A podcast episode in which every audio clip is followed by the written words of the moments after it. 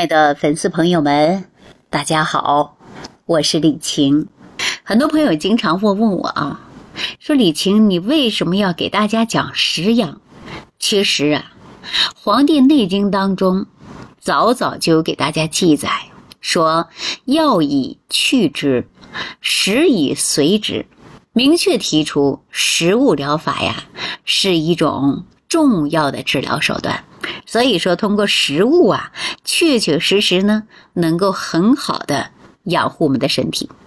那孙思邈认为呀，食能排邪而安脏腑，悦情爽志以滋气血。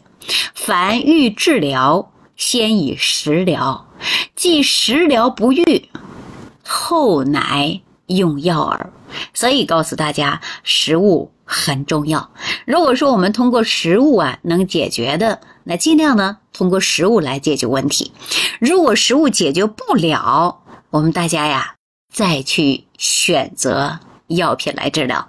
这也是我在节目当中啊经常给大家讲的，说该治我们就要治。该养的时候啊，就养。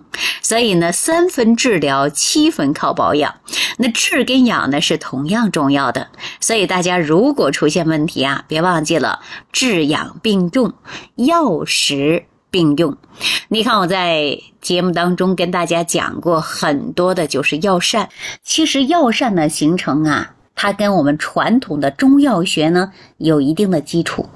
比如说，中药跟某种具有药用价值的食材搭配在一起，那在食物当中呢，它发挥着保健和治疗的作用。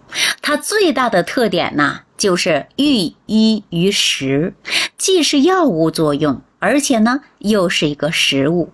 这样啊，它既能以食物辅佐于药物。那么两者之间呢是相辅相成的，有很好的营养价值，又有呢药用价值，又能啊起到良药不在苦口。从而呢，能够达到预防、保健、强身、延年益寿的作用。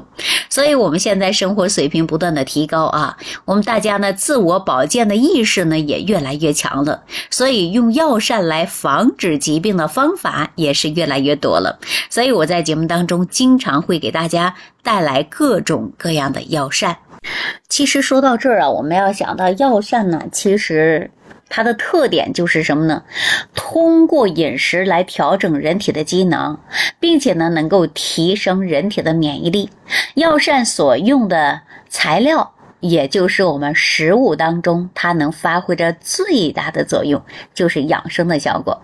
因为药膳的配方啊，不仅能够呢针对身体来辩证，而且综合性的调养，调养阴阳，补亏虚。而且提高人体自身免疫，又能增强体质，预防疾病。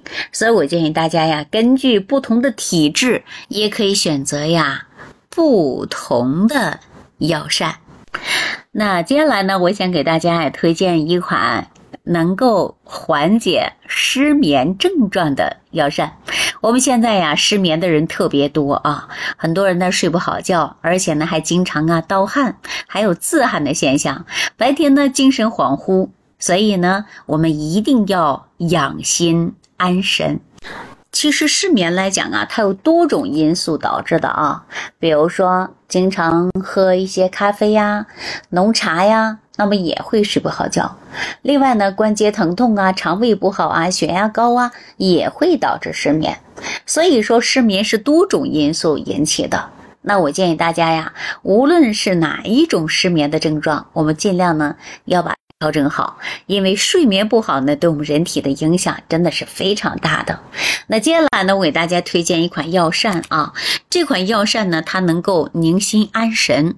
那么大家可以选择当归炖猪心啊，做法呢非常简单，大家可以选择党参二十克，当归十五克，新鲜的猪心一个。啊，葱姜蒜适量就可以了。那么首先呢，把猪心呢清洗干净，啊，去除里边多余的血水，然后洗干净以后呢，放在一起备用。啊，选择当归加上党参一起呢放在猪心内，最好呢用牙签给它固定上。第三步呢，到猪心呐，可以呢铺在葱姜蒜上，那么再倒上适量的料酒，加入水，这样呢来炖来煮。那吃的时候啊，一定要去除药渣啊，加上一点盐就可以呀。调味了，这款药膳呢，它就可以很好的能够起到安神活血、润肠。通便的作用，所以药膳呢不是吃一下两下子就能管用的啊。针对自己的身体情况，综合性的选择药膳，要慢慢长期来调养。那尤其呢，我们说经常晚上睡不着觉的、心烦的、心悸的、自汗的、精神恍惚的，那么我们都可以啊用这款药膳。一周吃上两次都可以啊，因为都知道党参呢，它是很好的补气健脾的，而且还可以调节呢我们四肢困乏、气短乏力、食欲不振、大便溏稀的症状。那么大家呢可以针对这些呢进行综合性的来调养。好了，这一期呢就跟大家分享到这儿，感谢朋友们的收听，下期再见。